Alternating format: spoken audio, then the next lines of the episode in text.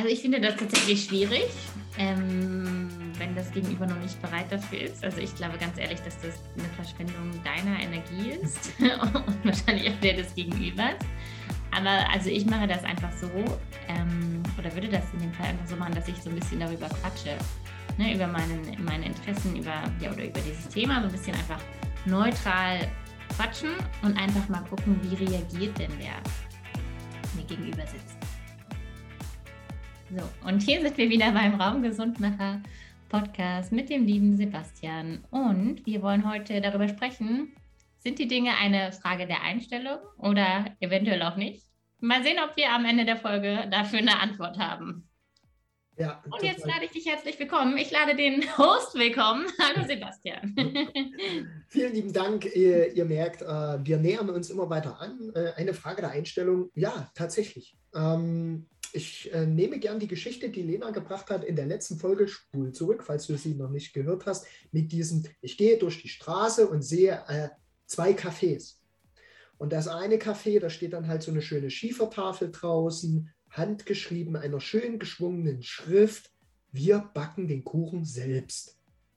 Und du hast direkt gegenüber ein ähnliches Café, wo du aber in der Auslage schon siehst, ha, ja, das äh, Schmuckstück, dieses Produkt habe ich neulich in einem Großdiscounter äh, 20 Kilo für 49, 49 Pfennig gesehen.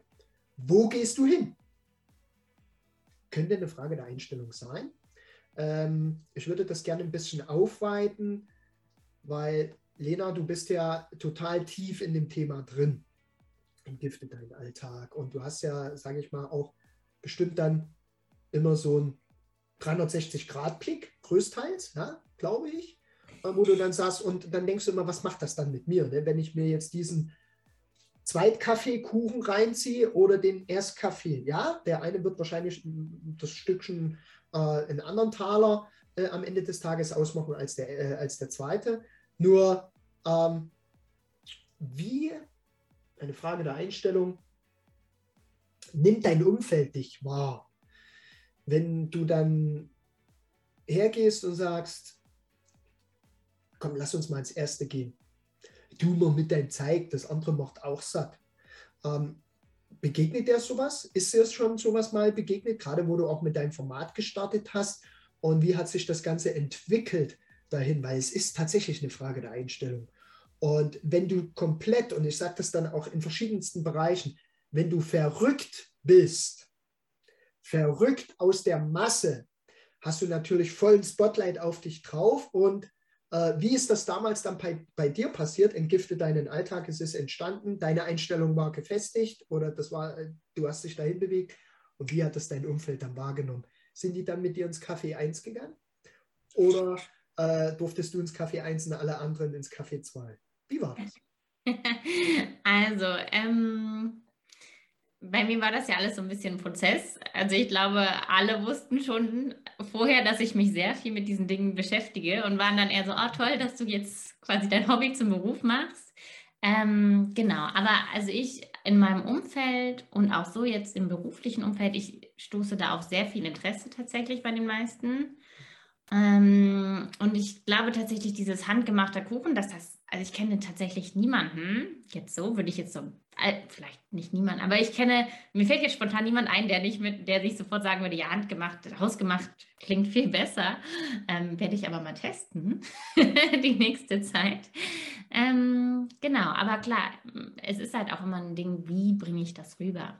Das ist ganz, ganz wichtig und ich würde jetzt zum Beispiel nie, ähm, nie, stimmt nicht, aber ich würde immer aufpassen, wenn jetzt, zum Beispiel hatte ich eine Kollegin früher, die hat immer so, ähm, es gibt auch so aus diesen Plastikdosen so irgendwie so Nudelsuppen oder so, ähm, ne, wo man einfach diese Plastik, dieses Plastikding hat und dann heißes Wasser reinkippt und ich bin ja auch überhaupt kein Fan von heißem Wasser und Plastik und so. Da habe ich dann aber auch nichts sowas, ne? da würde ich dann nicht sagen, ja, guck mal hier, das kannst du doch nicht machen. Ne? Also da würde ich, bin ich immer vorsichtig, ähm, weil man erstmal gucken muss, wie bereit ist diese Person denn überhaupt für die Information.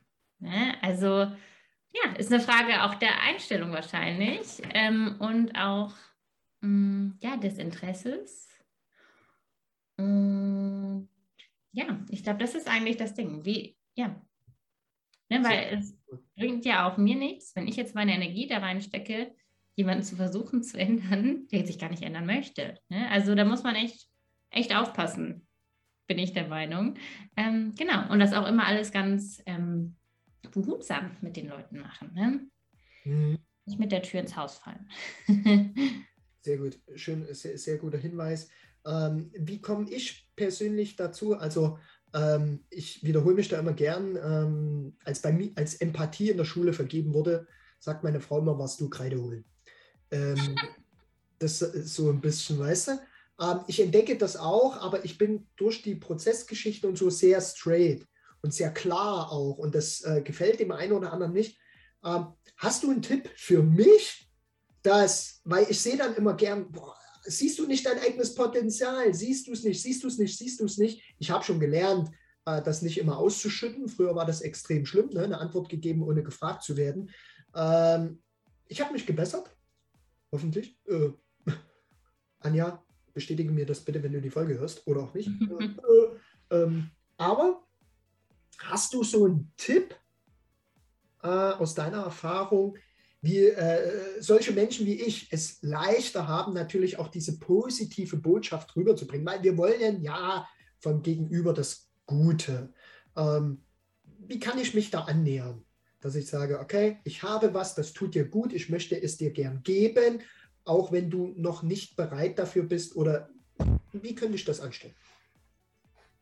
Also ich finde das tatsächlich schwierig, ähm, wenn das Gegenüber noch nicht bereit dafür ist. Also ich glaube ganz ehrlich, dass das eine Verschwendung deiner Energie ist und wahrscheinlich auch der des Gegenübers.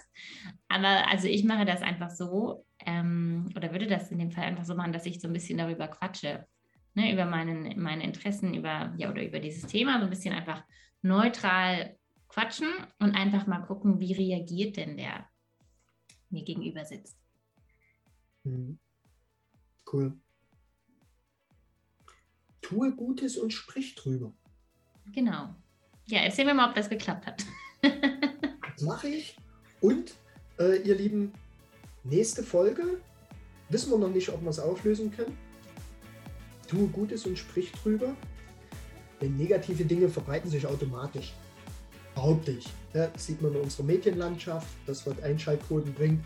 Ihr wisst, anderes Thema, nur tue Gutes, sprich drüber und es ist immer eine Frage der Einstellung. Heute so die paar Minuten Quick and Rough äh, von Lena und mir. Und ich bin gespannt, was wir das nächste Mal gemeinsam beschnattern.